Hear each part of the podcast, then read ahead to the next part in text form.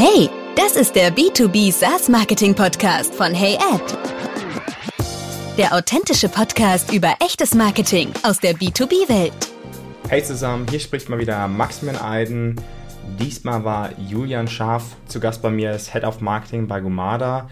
Wir haben über Marketinggrundlagen gesprochen, über Go-to-Market-Strategie, Zielgruppensegmentierung und wie man grundsätzlich mit einem neuen Produkt erfolgreicher in einen neuen Markt eintreten kann und Zielgruppen für sich erschließen kann. Was macht ihr genau bei Gomada und äh, wo steht ihr aktuell, damit alle, die jetzt zuhören, auch wissen, um was es geht und über welchen Business Case wir auch hier sprechen? Also wir haben ein SaaS-Produkt, ist wahrscheinlich keine Überraschung. Also wir machen Software und zwar für Remote-Teams, sowas wie einen digitalen Teambuilding-Assistenten. Im Endeffekt machen wir drei Dinge. Erstens, wir messen, wie geht es dem Team? Ähm, haben die irgendwelche spezifischen Problempunkte? Das machen wir über eine Slack-Integration und über Messen während Aktivität. Kommen wir auch gleich zum zweiten Punkt. Der zweite Punkt ist Aktivitäten, die ihr online mit Remote-Teams machen könnt, die auf äh, verschiedene Sachen abzielen. Also entweder Kreativität, Kennenlernen, äh, sowas wie Appreciation zum Beispiel. Und der dritte der Punkt, so alles Nervige versuchen zu automatisieren, also so die, einen Termin zu finden mit dem Team, das regelmäßig zu machen. Und die drei Dinge zusammen ergeben so eine Teambuilding-Plattform, die drei Dinge zusammenbringen, die es bis jetzt noch wirklich nicht wirklich gibt, mindestens nicht im digitalen mhm. Umfeld, vor allem nicht zu dem Preis. Wie kamt ihr auf die Idee, das Ganze als SaaS-Produkt ins Leben zu rufen? Wir waren davor eine virtuelle Konferenzplattform, also Wirtly. Uns gibt es auch schon eine, eine, Weile, also deswegen sind wir auch ein größeres Team. Wir sind äh, 20 Leute ungefähr und virtuelle Konferenzplattformen gibt es ziemlich viele. Da war viel Wettbewerb einfach, äh, schwer sich irgendwie abzusetzen vom, von der Masse.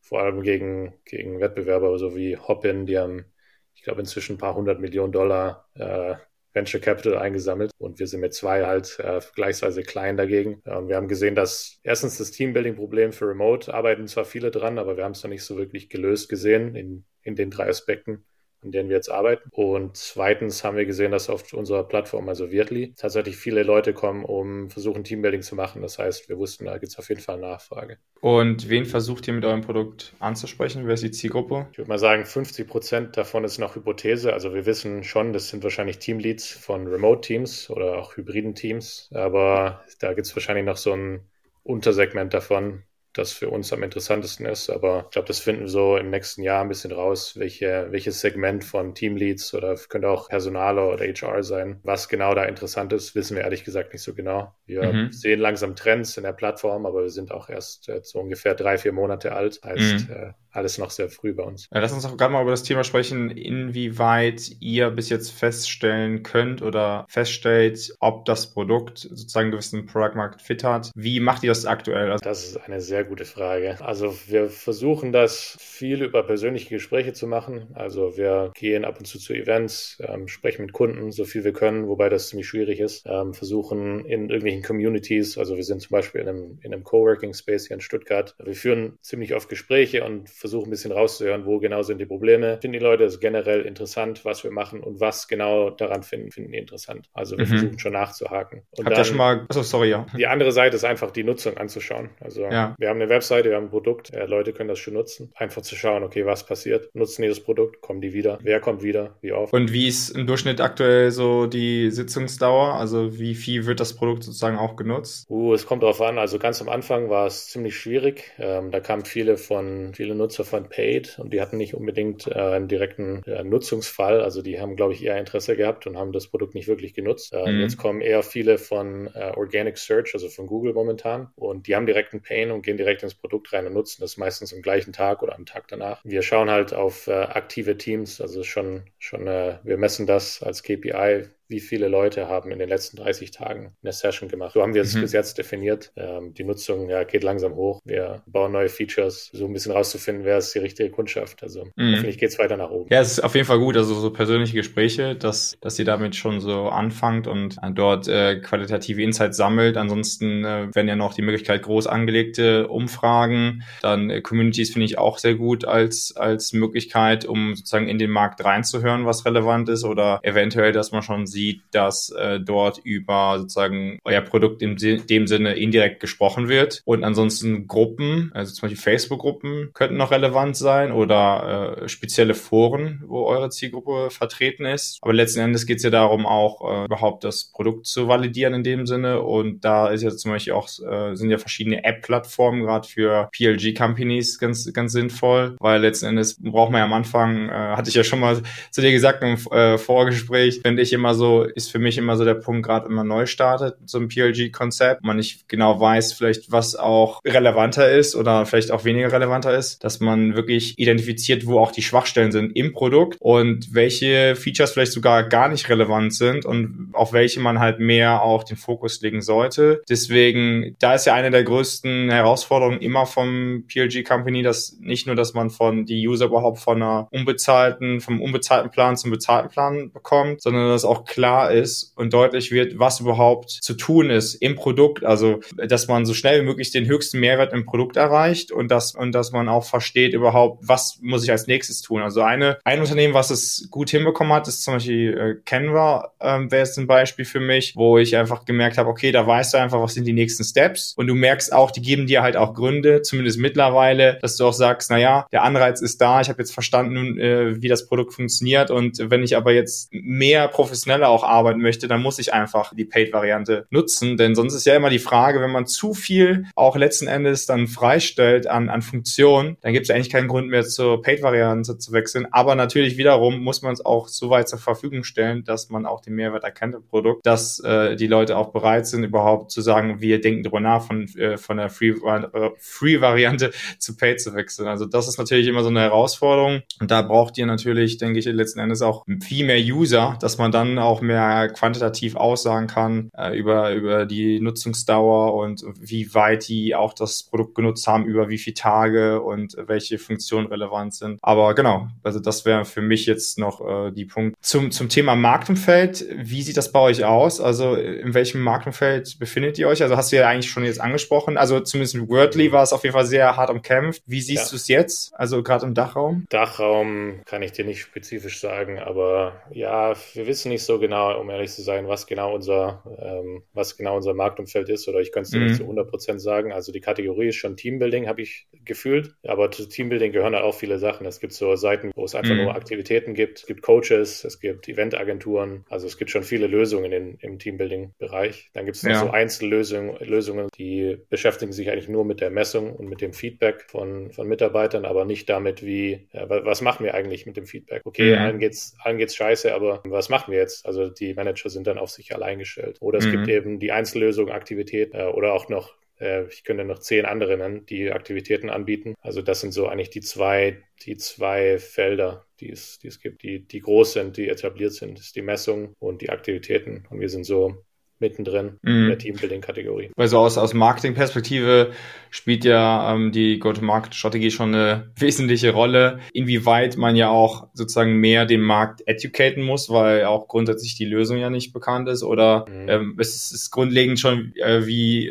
Videokonferenz-Tools grundlegend schon äh, klar für den Markt, dann muss ich halt weniger educaten, sondern das ist halt eher die Frage, wie man sich ähm, ja den Markt dominieren kann und sich von anderen mhm. Marken halt abheben kann mit seinem mit seinem seinem USP. Da ist halt die ja. Frage mal, welche Kunden will man halt letzt, letzten Endes auch gewinnen. Ne? Welche will man auch anziehen mit seinem Produkt und welche halt nicht, weil nicht jeder Kundentyp ist natürlich da auch recht äh, zumindest langfristig geeignet, weil ja. da gibt's ja immer so verschiedene Segmente. Also ich unterteile das immer in dominante Strategie, wo du alle Typen von Kunden gewinnen willst, also wo du letzten Endes jedem gerecht wirst und das ist gerade sinnvoll, wenn du ein Freemium-Modell anbietest oder dass du mehr so eine differenzierte Strategie hast, wo du dann äh, letzten Endes mehr diese Art von unterversorgten Kunden gewinnen möchtest, die mhm. wirklich in deinem in deinem TAM wirklich sagen, sie, sie, sie suchen nach einer Lösung und, und sie benötigen wirklich auch eine. Oder es gibt halt die, das ist dann auch so ein bisschen im Zusammenhang mit stark konkurrierenden Markt, also mit auch Red Ocean genannt, wo du dann eher vielleicht diese überversorgten Kunden gewinnen möchtest. Und da ist halt die Frage, ja, was unterscheidet dich gerade von anderen, von anderen Marken? Also das ist eine gute Frage. Wir orientieren uns im Endeffekt an, ich weiß nicht, ob du das Buch kennst, von äh, April Dunford,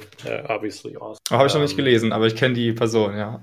ja, genau. Also die spricht sehr sehr viel über Produktpositionierung und mhm. hat einen guten Ratschlag im Endeffekt ganz am Anfang vom Buch. Und ich habe es fast weggelegt, aber dann noch weitergelesen. Aber äh, sie meinte eher, wenn das Produkt noch ganz am Anfang steht und du weißt noch nicht, wer sind deine idealen Kunden, versuch die Positionierung einfach breit zu halten. Ist vielleicht nicht der erste Instinkt von einem, von einem Marketingmensch, ähm, war auch nicht unbedingt meiner. Und wir haben auch selber im Team überlegt, okay, welche Segmente, lass uns gleich Segmente identifizieren und testen, wo es am meisten Sinn macht. Aber mhm. es ist einfach noch ein bisschen zu früh. Deswegen versuchen wir das bisschen breit zu lassen und auf das Teambuilding-Thema zu gehen und uns so zu positionieren, dass die Leute auf jeden Fall sehr einfach verstehen, was wir machen. Teambuilding, die richtigen mhm. Assoziationen mit uns haben und dann mit der Zeit, mit der Zeit besser zu verstehen, was sind überhaupt unsere idealen Kunden, wer nutzt mhm. uns, was ist eigentlich das wirkliche Problem, das wir lösen. Das sind alles Fragen, die wir haben wir noch nicht so gut beantwortet. Mhm. Und in einem Jahr können wir noch mal sprechen, können wir einen Follow-up machen und dann sind wir hoff hoffentlich ein bisschen spezialisierter. Das macht natürlich Marketing und Sales nicht einfacher, wenn man in seiner Kommunikation nicht genau sagen kann, wie lösen wir das, äh, dein Problem. Denn es geht ja eigentlich nur um das Problem der Zielgruppe zu lösen mit seinem Produkt. Das ist natürlich da nicht einfacher. Wie, wie habt ihr denn, wie seid ihr denn gestartet jetzt aus Marketingperspektive? Mit was? Und was hat denn auch so aus deiner Erfahrung jetzt weniger gut bis jetzt funktioniert? Was hat nicht gut funktioniert? Also ganz am Anfang, ich fange mal an mit gut, weil es wurde ja. dann nicht gut. Aber ganz am Anfang haben wir so die ersten zwei Monate viel mit LinkedIn Ads gemacht und konnten auch tatsächlich 50, 50 Sign-ups waren es ungefähr so über die zwei Monate, vielleicht ein bisschen mehr oder weniger. Klingt das nicht auch viel, aber für uns war es viel, weil wir haben gerade erst angefangen und wir haben nicht viel ausgegeben für die 50. Mhm. Aber je länger wir es gemacht haben, desto schwieriger wurde es, mehr Leute zu finden, bis wir an den Punkt angelangt waren, wo es finanziell überhaupt keinen Sinn mehr gemacht hat, mhm. weiter daran äh, zu investieren. Ähm, obwohl wir es hinbekommen haben, LinkedIn auf, keine Ahnung, so ein, ein Franken Cost per Klick runterzubekommen, mhm. ähm, einfach durch gutes, gutes Creative. Aber mhm. irgendwann hat auch das nicht, nichts mehr geholfen und wir haben es dann ausgemacht. Ja, wir haben viel genau experimentiert mit. Ja. Sorry, sorry, ja. rede. Kein, kein Problem.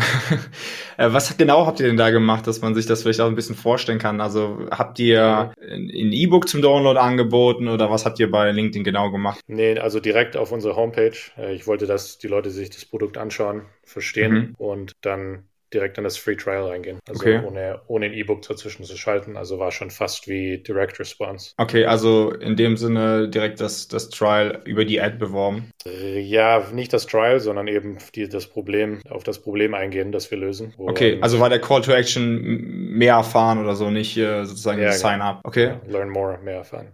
Okay, und wie war der Aufbau von so einer Kampagne? War das dann wirklich so kurz und knapp wie möglich oder so, dass man es direkt konsumieren kann, also Inhalte, so also mehr über euer Produkt lernen kann, auch direkt im Social Media Feed über die Kampagne? Also mit Kampagne meinst du, wie das Creative aussah oder? Genau. Wie die Kampagnenstruktur aussah. Ja, also wie das Creative aussah. Okay, äh, ganz einfach. Also wir haben mega viel getestet. Alles von Produkt mhm. über Testimonials, wo wir schon ein paar hatten, über Videos. Aber wir am besten halt einfach, haben einfach Memes funktioniert. Also wir haben so klassische okay. Meme-Templates Meme genommen, äh, haben die praktisch auf unsere benutzt, um unsere Message rüberzubringen, mhm. ähm, um das Problem, um das, auf das Problem einzugehen. Und die Leute haben es wortwörtlich aufgefressen. Und also die haben das praktisch, die hat das interessiert. Okay, was, okay, klingt nach einem Problem, das ich habe.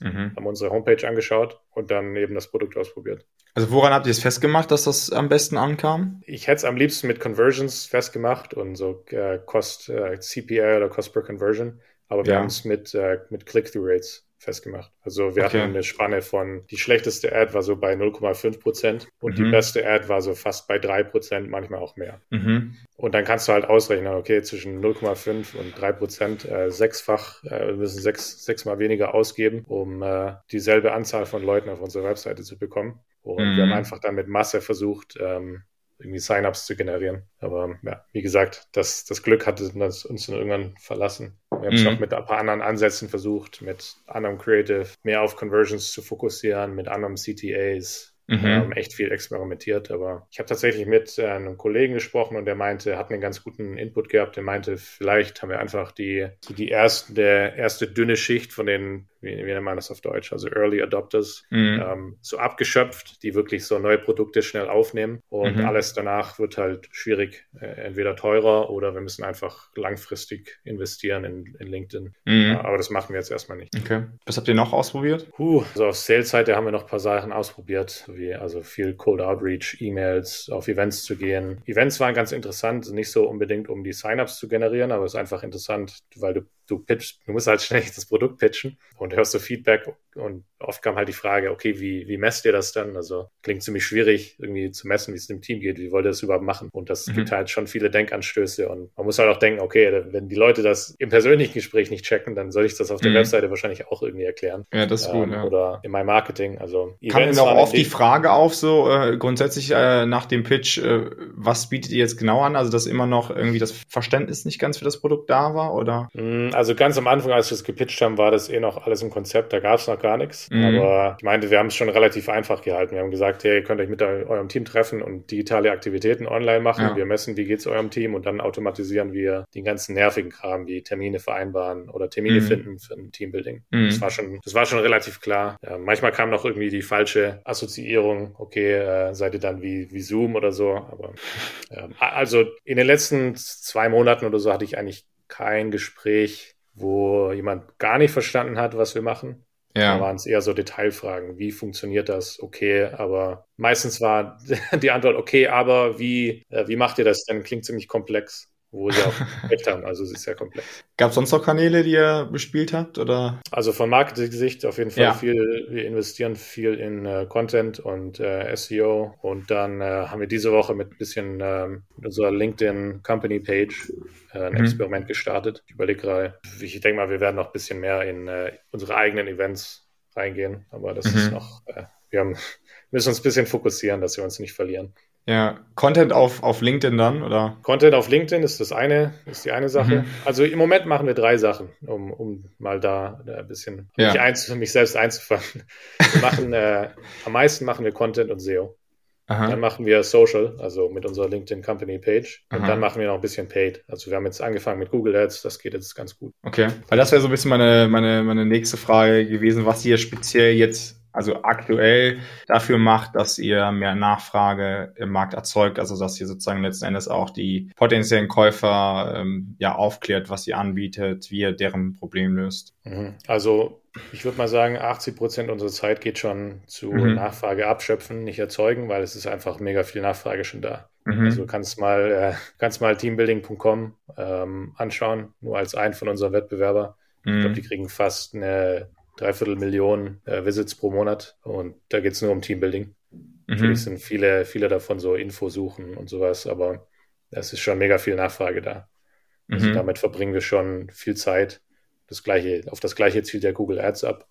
Da ist einfach schon die Nachfrage da. Auf Social, da geht es eher um Nachfrage erzeugen. Also schauen, dass die Leute, die uns schon nutzen, uns folgen und dass wir weiter über das Thema Teambuilding sprechen mhm. und auch dass uns neue Leute entdecken und uns mhm. anfangen zu folgen und sagen, hey, die haben irgendwie was Interessantes zu sagen, die haben eine Meinung, ähm, die machen irgendwas Interessantes, denen folge ich. Mhm. Aber das ist äh, bis jetzt noch ein relativ kleiner Zeitaufwand für uns im Vergleich okay. zu den anderen Dingen. Und, und die Ausrichtung von, oder beziehungsweise die Aufteilung zwischen Nachfrage abschöpfen und Nachfrage erzeugen, war das jetzt nur abhängig von dem ja, gegebenen Marktpotenzial, beziehungsweise be wie bekannt die Kategorie ist, oder liegt das jetzt auch an eurer, an euren Vorgaben, an eurer Zieldefinition, dass ihr sagt, wir müssen jetzt mehr kurzfristige Ziele erreichen in dem Sinne? Wir haben einfach getestet, um ehrlich zu sein.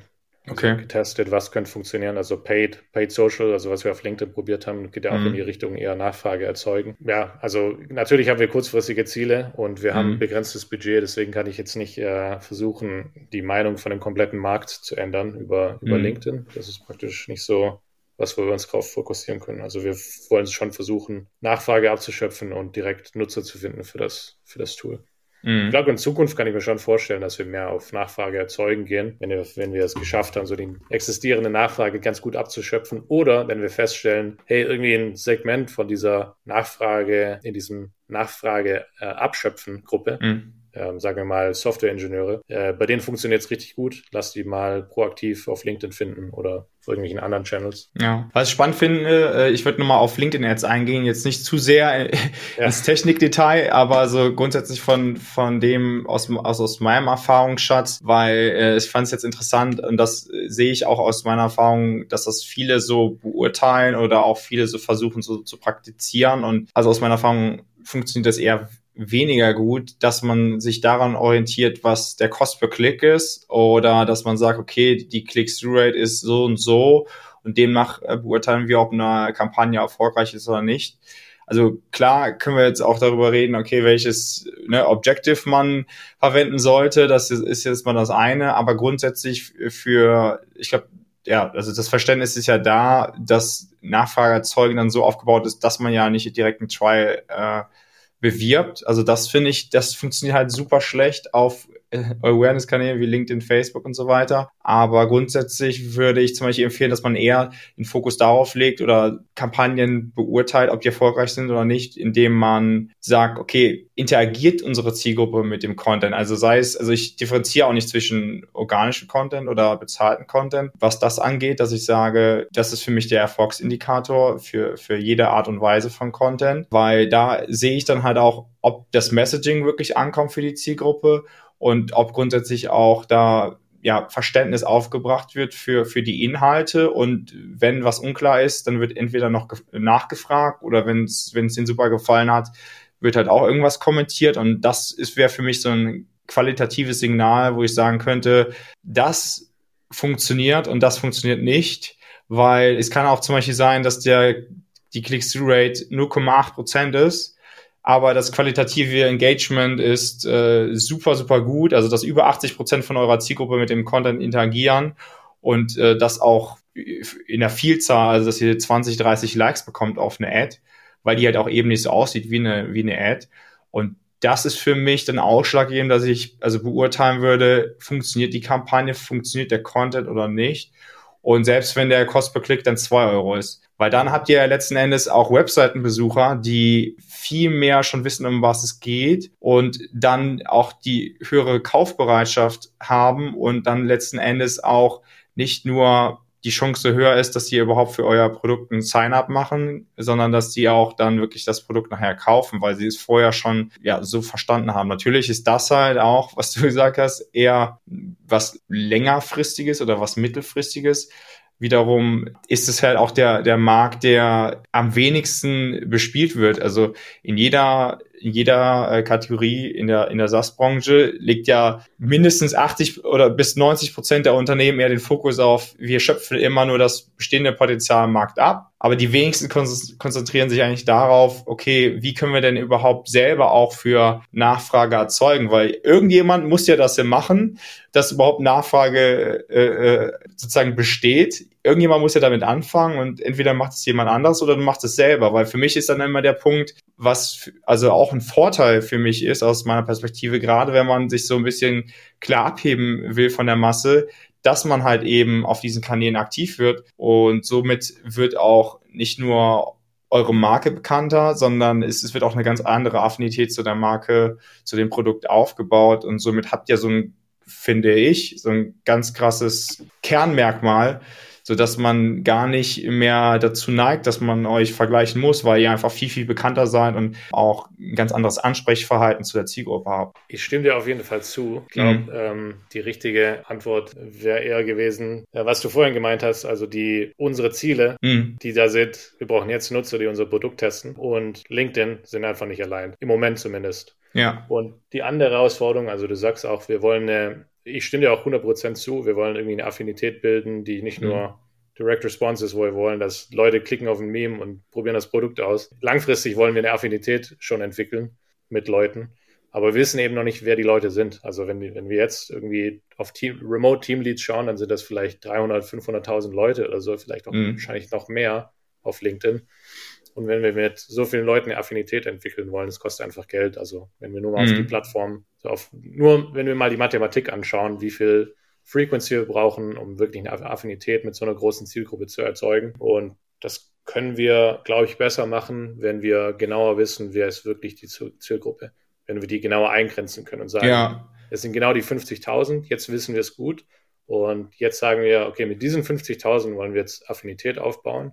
Jetzt mhm. sind wir bereit, auf LinkedIn zurückzugreifen oder auf LinkedIn wieder zurückzukommen und auch längerfristig zu investieren, ohne jetzt zu sagen, wo wir auch sagen können, okay, äh, es ist okay, wenn die jetzt nicht direkt ein Sign-up machen, sondern wir wollen ja. wirklich, dass sie über uns sprechen, dass sie uns kennen und dass wir in der Zielgruppe wachsen. Aber an dem Punkt sind wir noch nicht, deswegen ja, brauchst du, glaube ich, noch ein bisschen Zeit für uns. Aber gute also, Punkte auf jeden Fall, du hast schon recht. Ja, so eine, so eine weitere Segmentierung ja nochmal von der Zielgruppe um die, weil letzten Endes, ist, ich finde es auch gut, was du gesagt hast, angesprochen hast, denn das ist äh, manchmal auch so ein Punkt, wo man denkt, die, wenn die Zielgruppe größer ist, also so 500.000 zum Beispiel, wie du genannt hast, beziehungsweise der Markt, dann ist das besser für uns. Aber es zeigt sich häufiger, dass auch eine, also gerade erstens eine Segmentierung der Zielgruppe Sinn macht, also nach TAM, SAM und SOM aber auch äh, sozusagen, dass man sagt, okay, wir müssen uns erstmal darauf konzentrieren, dass wir eine kleinere Zielgruppe definieren, die wir schneller erreichen können, äh, schneller erreichen können, nämlich nämlich das Service Obtainable Market, wo du viel schneller eintreten kannst. Oder manche kategorisieren es ja auch so ein in Tier 1 bis Tier 3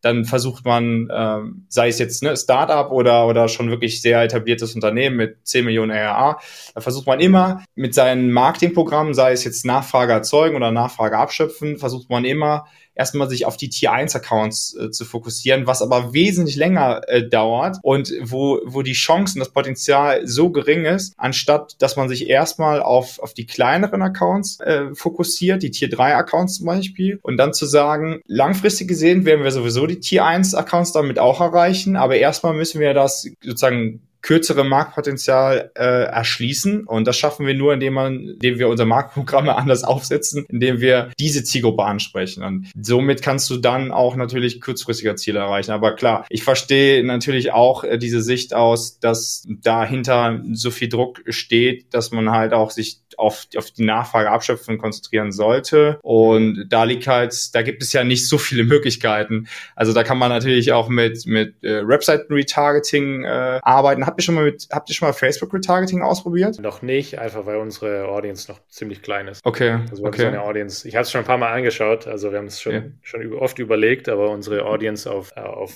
Facebook sind vielleicht noch so 1000 Leute. Also schon möglich. Äh, man mhm. könnte es ausprobieren und gucken, was passiert. Ähm, wir haben es bis jetzt noch nicht gemacht gemacht. Habt ihr Facebook schon mal ganz normal äh, nativ ausprobiert? Haben wir schon, aber wir haben es noch nicht hinbekommen, es richtig zu machen. Ich weiß okay. nicht, ob es wir haben uns mal mit paar, paar Leuten unterhalten, die Facebook eher mhm. so im E-Commerce und äh, äh Direct-to-Consumer äh, mhm. sich beschäftigen. Und die Meinung ging so in die Richtung, du brauchst schon, ich weiß gar nicht, was die was die Marke da war, aber ich glaube, es war so ungefähr 50 Conversions in der Woche, um praktisch aus diesem, aus dieser Learning-Phase rauszukommen auf Facebook mhm. und dein Pixel. Ähm, Seasoning your Pixel haben die das so schön genannt. ähm, und dem Algorithmus zu zeigen, okay, das sind die Nutzer, die, die, ähm, die ein Sign-up machen und die konvertieren. Und ja. Ja, es ist halt abhängig vom Ziel. Und ich glaube, das ist letzten Endes, äh, was man nochmal äh, sozusagen berücksichtigen sollte, weil ich glaube, das Ziel ist vielleicht, also entweder ne, wenn man diese 50, äh, äh, 50er äh, Kennzahl erreichen möchte, könnte man das Ziel auch niedriger setzen, um es schneller zu erreichen. Das ist das Erste. Das macht man zum Beispiel auch im E-Commerce statt statt äh, Initiate Checkout, äh, dann zum Beispiel Add to Cart, wenn man es gerade nicht äh, erzielen kann. Das, so kann ja. man es zum Beispiel machen. Aber letzten Endes ist, kann, sagt man auch heutzutage, ist der Facebook-Algorithmus so schlau, dass er durch deine Creatives, durch deine Adsets Zielgruppen erschließt, und nicht durch die Definition von, von Zielgruppen diese Zielgruppe äh, ja abgeholt wird.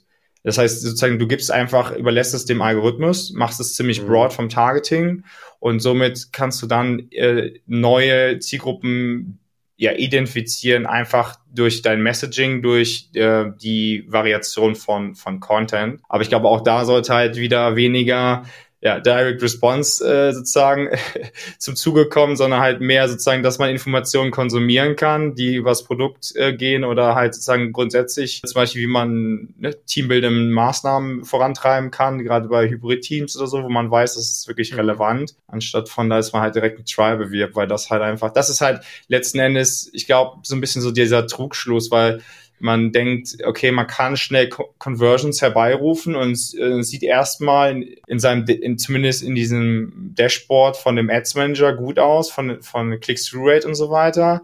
Aber wenn man dann schaut, was dann wirklich konvertiert, gerade zu bezahlten Kunden, dann ist das halt äh, dass man eher mehr draufzahlt, als man, dass man davon was gewonnen hat. Das ist zumindest meine, mhm. meine Erfahrung. Habt ihr schon mal Bewertungsplattformen ausprobiert? Also wie G2 oder Capterra? Ja, genau. Nee, noch nicht. Einfach aus okay. Zeitgründen. Ja. Ich, ich muss noch eine Sache, muss ich kurz hinzufügen, die ein, ich will auf jeden Fall Fehler sagen, den ich früher in Agenturzeit gemacht habe. Ich war drei Jahre bei, bei einer B2B-Agentur, ja, mit ja. so Mittelständlern zusammengearbeitet. Ähm, und ich stimme allem zu, was du sagst. Also wie Facebook so von mhm. Broad und dann mit Creative ähm, versuchen, ähm, dass die Leute mhm. so Self-Selection machen, also ähm, und dass wir im Funnel immer enger werden können. Also wir machen eine Ad, die ersten Ads sind vielleicht sehr für Remote Managers, wo vielleicht nicht so viele Leute draufklicken, aber wir wissen dann, okay, die sind interessiert.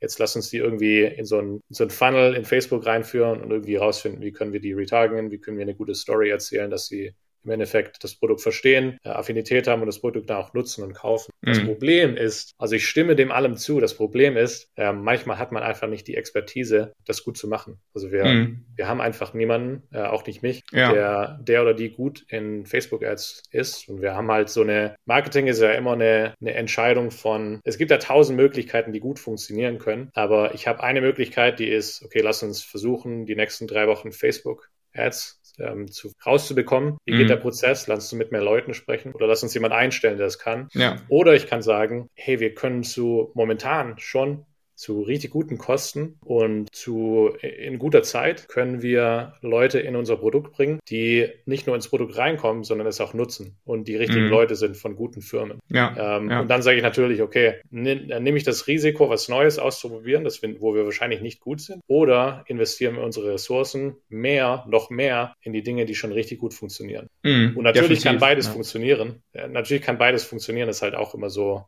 wie risikoaffin ist man. Aber meist, also ich versuche die Ressourcen dann zu investieren in die Sachen, die schon gut funktionieren. Und dann, ja, wenn, wenn, wir das ja. hochskaliert haben, ein bisschen, dann zu versuchen, okay, das funktioniert jetzt ganz gut. Jetzt lass mal wieder hier auf Facebook zurückkommen und gucken. Max hat gesagt, äh, so könnte das gehen. Ja, also ohne Spaß. Äh, jetzt lass mal versuchen, ja. lass mal irgendwie nochmal 1000, 2000 in der Hand nehmen mm. und gucken, was passiert. Vielleicht auch ohne Sign-ups. Vielleicht äh, auf andere Dinge zu optimieren. Ja, 100 Prozent auf jeden Fall. Also ich denke, in Abhängigkeit von Unternehmenszielen ist ja immer dieser normale Vorgang, man beschließt, was sind die kurzfristigen Ziele, was sind die langfristigen Ziele, wo wollen wir Nachfrage abschöpfen, das sind nämlich auch bezüglich der kurzfristigen Ziele und wo wollen wir Nachfrage erzeugen, nämlich das ist sozusagen eher die längerfristigen Ziele. Und dann ist ja immer, immer das Spiel von, von, von Budget, gerade das Marketingbudget, von internen äh, Ressourcen, Kapazitäten, mhm. was in vielen, vielen Unternehmen, gerade im Dachraum, äh, ja dann limitiert ist. Oder es ist ja immer limitiert, aber es ist dann halt gerade auch, dass das Marketingteam vielleicht nicht so groß ist, vielleicht maximal vier, vier Leute und natürlich der, der Vertrieb äh, doppelt von der Anzahl mindestens ist. Und da ist ja immer die Frage. Haben wir immer nicht. Ja, das habt ihr zum Glück noch nicht. aber das ist ja immer die Frage, wie nutzt man da seine, seine Ressourcen? Natürlich kann man immer so vorgehen, dass man auch ähm, externe Ressourcen hinzuzieht. Also ich glaube, die, das Wichtigste, was ich für mich auch jetzt nochmal so in der letzten Zeit festgestellt habe, ist zu, zu priorisieren.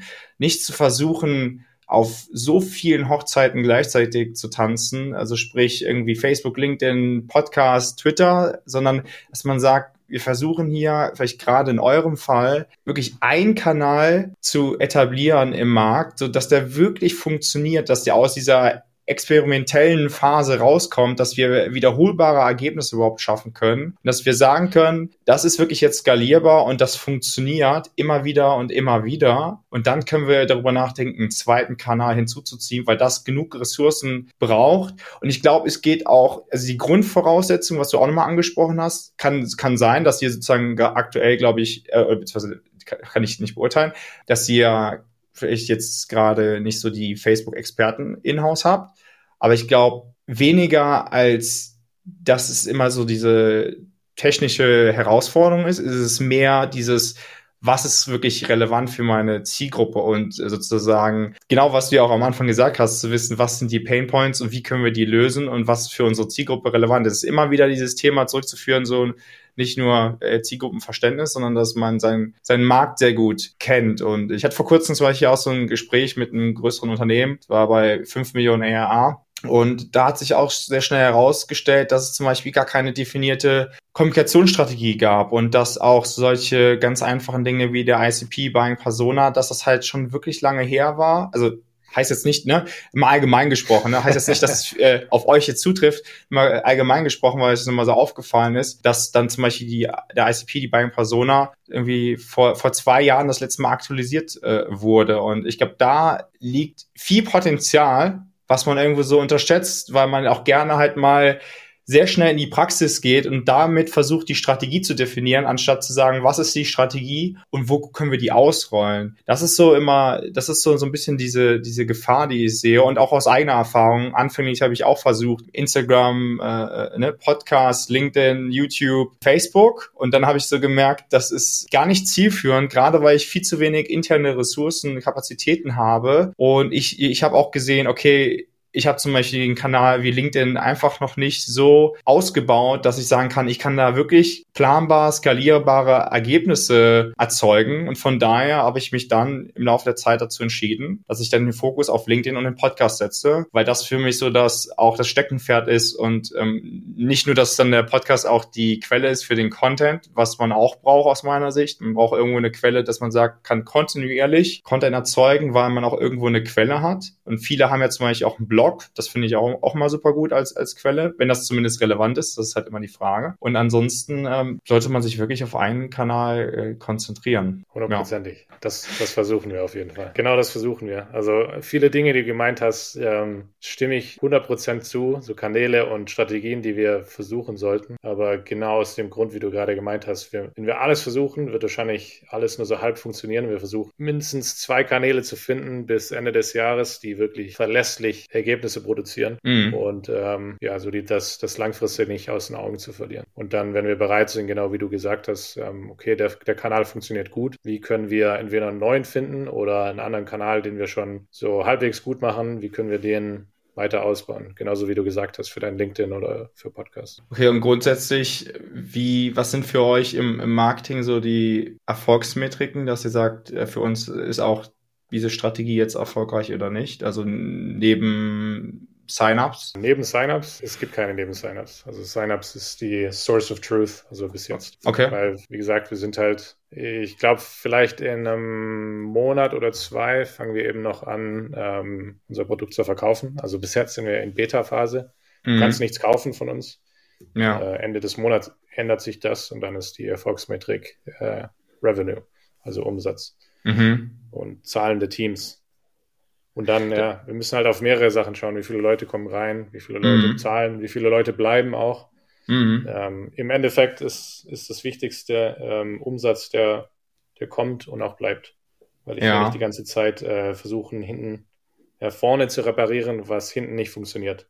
Das ist äh, auf jeden Fall ein spannender Punkt, weil, also was mir jetzt so in den Kopf kommt, ist, dass ich auch den Fokus setzen würde, weil ich, ich, ich finde das ähm, gut, den Fokus auf jeden Fall auf Umsatz zu setzen, bin ich der absolute Befürworter von. Die, der Punkt ist halt, was ich ja schon äh, auch zu LinkedIn jetzt gesagt habe, ich glaube, man braucht auch so früh, frühe äh, Erfolgssignale. Das habe ich auch im der letzten Podcast-Folge äh, schon eigentlich sehr ausführlich äh, genannt, deswegen will ich gar nicht so im Detail darauf eingehen. Aber wie gesagt, die erste, das erste Erfolgssignal wäre für mich qualitatives Engagement äh, und, und das würde ja letzten Endes langfristig gesehen auch für Sign-ups sorgen. Genauso wie zu, zu sagen, okay, dass wir dass wir immer mehr halt den, den direkten Traffic erzeugen, also immer mehr markenbezogenen Traffic. Und was dann halt auch letztendlich ein guter Indikator immer wieder ist, kennt man ja, äh, dass diese selbst erstellte Attribution, also das, du auf uns aufmerksam geworden in, in dem äh, Free Trial Formular. So, da weiß man ja dann einfach, welcher Kanal hauptsächlich für Sign-up sorgt oder letzten Endes für Umsatz. Also das ist halt ja. nicht, um da einen Report raus zu erstellen, sondern das ist ja, um strategisch entscheiden zu können für Marketing, wie gehen wir weiter vor im, im nächsten Monat und äh, generell auch die Geschwindigkeit der Pipeline. Also was, was ich glaube ich auch noch als, als KPI sehen würde, ist auch nicht nur, wie, wie lange halten die Leute, die User sich in, in dem Produkt auf, sondern auch nach welcher Zeit, wie viel Zeit vergeht von Sign-up zu dann zu Paid zu wechseln. Also ich glaube, das wäre für mich auch wichtig um sagen zu können, also wir können jetzt auch mehr voraussagen dann, die Anzahl XY hat den Sign-up gemacht und wie, wie lange hat es gebraucht, bis die dann zu Paid äh, konvertieren. Wäre für mich auch zum Beispiel relevant. Na, solche Sachen, solche Sachen versuchen wir schon anzuschauen, so, so, so viel wie möglich. Also im Moment schauen wir noch an, was ist die zwei zwischen Sign-up und äh, der ersten und zweiten Session äh, zum Beispiel. Also um so ein Grundgefühl zu bekommen, ähm, was passiert. Wir wollen ja, wie du sagst, nicht nur den Sign-up, sondern wir wollen mm. Leute, die das Produkt nutzen und es später ja. auch kaufen. Das ist so unser erster Leading Indicator, also ob die Leute okay. da wirklich das Produkt nutzen. Und dann, ja, später werden wir noch sehen, nächsten Monat auf jeden Fall, wer, wer kauft dann auch wirklich. Und arbeitet ihr auch schon so mit äh, direkten ähm, E-Mails, also im Zusammenhang mit dem, mit dem Sign-up, dass man sozusagen in dieser Phase, in dieser Zeit bis zum Paid-User-Conversion äh, dann auch begleitet wird? Tun wir ja. Wie gut das funktioniert, weiß ich nicht. Ist tatsächlich noch kein Marketing-Thema, noch Customer Success-Thema. Okay. Ähm, aber ja, es passiert auf jeden Fall. Weil da sehe ich auch mal sehr, sehr viel Potenzial drin. Also nicht nur, dass man sozusagen weniger ist mehr, dass man nicht jeden Tag eine E-Mail bekommt als Beispiel. Also ich kann, kann ja jetzt nur ein bisschen mehr generalistisch sprechen, nicht so sehr spezifisch auf euren Case, weil ich jetzt euren E-Mail-Flow auch nicht kenne. Aber so mhm. aus meiner Erfahrung, was halt immer hilft, ist so eine, so eine Willkommens-E-Mail und dann so eine E-Mail mit Verwendungstipps, aber dann halt auch dazwischen müssen halt schon drei bis fünf Tage liegen und nicht, ich habe schon häufig erlebt, dass man dann wirklich jeden Tag nach dem Sign-up eine E-Mail bekommt, die halt nicht so relevant ist. Das ist halt auch wieder der Punkt. Dann ist halt, aus meiner Perspektive ist es hilfreicher zu sagen, wir verzichten auf, auf mehr direkte E-Mails, die, wo wir halt auch nicht genau wissen, was die Zielgruppe anspricht, anstelle von jeden Tag werden die bespielt und dann sorgt man nämlich auch dafür eine, über, für eine frühzeitige ähm, Absprungrate sozusagen in dem Produkt. Also würde ich jetzt behaupten. Und dass man dann aber auch zum Beispiel anbietet, dass man äh, auch mit jemand sprechen kann vom Customer Success zum Beispiel, äh, falls da noch, noch Fragen ähm, da sind. Also dass man ein persönliches Gespräch anbietet, das, das hilft auch. Und dann, dass man zum Beispiel in einer E-Mail auch mit, mit Case Studies arbeitet, das ist immer wirkungsvoll, nicht nur auf LinkedIn zum Beispiel oder auf Facebook äh, im Retargeting, äh, sondern auch in direkten E-Mails und auch nochmal die Produktfeatures hervorzuheben. Und dann letzten Endes, die letzte E-Mail sollte sein, äh, du, wir haben gesehen, wir haben, wir haben gesehen, ja, du hast noch nicht, du bist noch nicht konvertiert als Paid User. Woran liegt das denn? Wie können wir dir weiterhelfen, dass man sich dort auch nochmal ähm, ja das Feedback einholt? Also nicht nur, warum bist du Kunde geworden, sondern was auch super hilfreich ist, glaube gerade in eurem Fall, wahrscheinlich macht ihr es sogar. Ähm, wieso bist du nicht Kunde geworden? Warum bist du immer noch im Free Plan? Nicht nur das, wir bieten sogar äh, bisschen Geld an für das Feedback, um mehr Leute dazu in incentivieren, uns Feedback zu geben. Cool. Weil in unserer Phase ist mit, mit eines der wichtigsten Dinge. Also wir versuchen die Sachen abzuklappern, die du gesagt hast. Also wie, wie funktioniert das Tool? Das ist das mhm. Wichtigste. Und dann das andere ist, äh, hey, wir brauchen Feedback. Ja. Ähm, je mehr Feedback, desto besser, um einfach zu informieren, zu verstehen, wo hängen die Leute in der, im Produkt vielleicht fest, um das zu beheben, wenn wir können, und zu mhm. verstehen, ähm, ja, inwiefern haben die Bock, das Produkt weiter zu benutzen in Zukunft und, und wenn nicht, warum. Ja, also das heißt, ich würde für mich jetzt nochmal zusammenfassen, also die frühzeitigen Erfolgssignale sehe ich sehr wichtig und merke immer so, dass nicht jeder die halt nutzt, um zu evaluieren, wie man langfristig Einfluss nehmen kann auf Sign-ups zu erzeugen oder Umsatz zu beeinflussen. Und dann sozusagen das Potenzial liegt in dem, wo, was man schon hat und, und in, dem Messaging und dann in den direkten E-Mails, wie man die sozusagen aufbaut, beziehungsweise was da drin steht und das verbessern kann. Weil Marketing ist ja äh, nicht nur Kontinuität, sondern dass man immer dazulernt und dass man immer besser wird. Und solange man ja dieses Mindset beibehält, kann man ja nur besser werden ne? und mehr, mehr Sign-ups erzeugen. Idealerweise, ja. ハハハハ。Marketing ist auf jeden Fall jede Woche eine neue Herausforderung. Man will da auch immer mehr. Das Wachstum ist halt immer das Ziel. Deswegen, was letzte mm. Woche gut war, ist diese Woche schon wieder veraltet. Ähm, mm. Das ist eigentlich die größte Herausforderung definitiv. Ja, zumindest, glaube, im, zumindest im Startup. Also als Startup und auch als mittelständisches Softwareunternehmen hat man sehr ähnliche Herausforderungen. Natürlich Ressourcen und Kapazitäten ist dann noch mehr limitiert in einem Startup, aber so vieles, was dazu führt, ob Marketing wirklich dafür sorgt, neue Deals zu erzeugen und äh, Trades zu unterstützen, dass mehr Deals geclosed werden. Ja, das ist immer so das Hauptthema, was ja auch auf Zielgruppenverständnis zurückzuführen ist. Und da haben alle eigentlich die gleichen Herausforderungen aus, aus, aus meiner Erfahrung. Also wir sind auf jeden Fall jetzt hier am, am Ende angelangt. Cool, danke dir. Danke, Max. Das war dein B2B SaaS Podcast von Hey Ed. Danke fürs Zuhören. Wir freuen uns, wenn du beim nächsten Mal wieder mit dabei bist.